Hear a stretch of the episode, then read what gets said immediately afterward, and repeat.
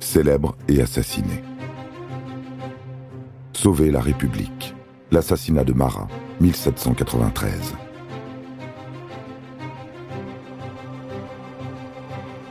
Le 13 juillet 1793, Paris, accablé de chaleur, s'active pour célébrer le quatrième anniversaire de la prise de la Bastille.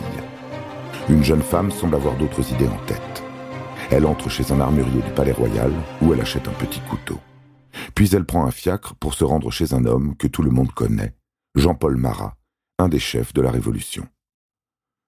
Mais qui donc est cette jeune femme et quelles sont ses motivations? Elle se nomme Charlotte Corday elle a quitté sa Normandie natale à peine une semaine plus tôt, sans informer qui que ce soit de son projet. Elle est arrivée à Paris après 45 heures de diligence. Charlotte Corday est née dans une famille noble, totalement désargentée. Élevée dans un couvent, elle a beaucoup lu et s'est ouverte aux idées révolutionnaires sans pourtant perdre la foi. C'est donc une aristocrate de condition, mais une républicaine de conviction. En digne lectrice de Voltaire et Rousseau, elle espère une société plus juste et plus d'égalité entre les hommes. En 1791, elle doit quitter son couvent puisque désormais les ordres religieux sont interdits et les biens de l'Église confisqués. La Révolution est menacée par la terreur. Les partisans de la Révolution sont en conflit. Les montagnards, révolutionnaires radicaux, appellent à la violence et au massacre. À leur tête, Jean-Paul Marat.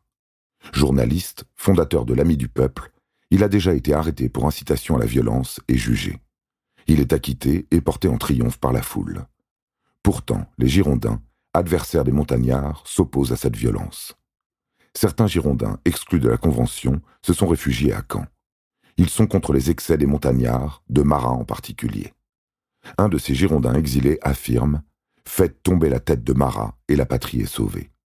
Charlotte Corday entend cette phrase qui sonne comme un message, une mission. Elle décide de sauver la République, de l'empêcher de tomber dans la tyrannie des Jacobins pour renouer avec l'élan révolutionnaire.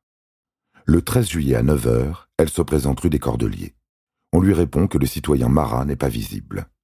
À 11h, on la met à nouveau dehors, mais elle parvient à faire passer un message à Marat. Il le prévient qu'on complote contre lui du côté de Caen.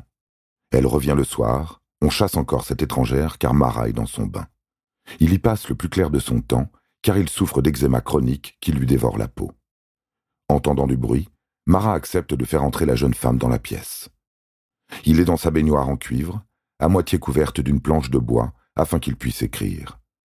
Il lui demande ce qu'elle sait des troubles normands.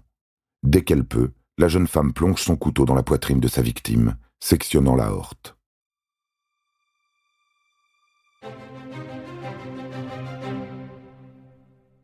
Les râles de Marat font accourir ceux qui vivent avec lui. Charlotte ne peut s'échapper.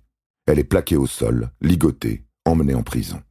On la fouille et on découvre sur elle une feuille de papier où elle explique longuement les raisons de son geste. Ô ma patrie, tes infortunes déchirent mon cœur, je ne puis t'offrir que ma vie, écrit-elle. Je veux que mon dernier soupir soit utile à mes concitoyens, que ma tête portée dans Paris soit un signe de ralliement pour tous les amis des lois. Le 16 juillet, Marat, martyr de la Révolution, a droit à des funérailles grandioses. On l'honore dans tout le pays, où des statues sont érigées en sa mémoire. Elles seront détruites rapidement. Charlotte Corday, quant à elle, comparaît devant le tribunal révolutionnaire qui la condamne à la guillotine. Elle reste digne de son procès à son exécution. Pour beaucoup, elle est la tyrannicide, l'ange de lumière qui a libéré le pays d'un monstre.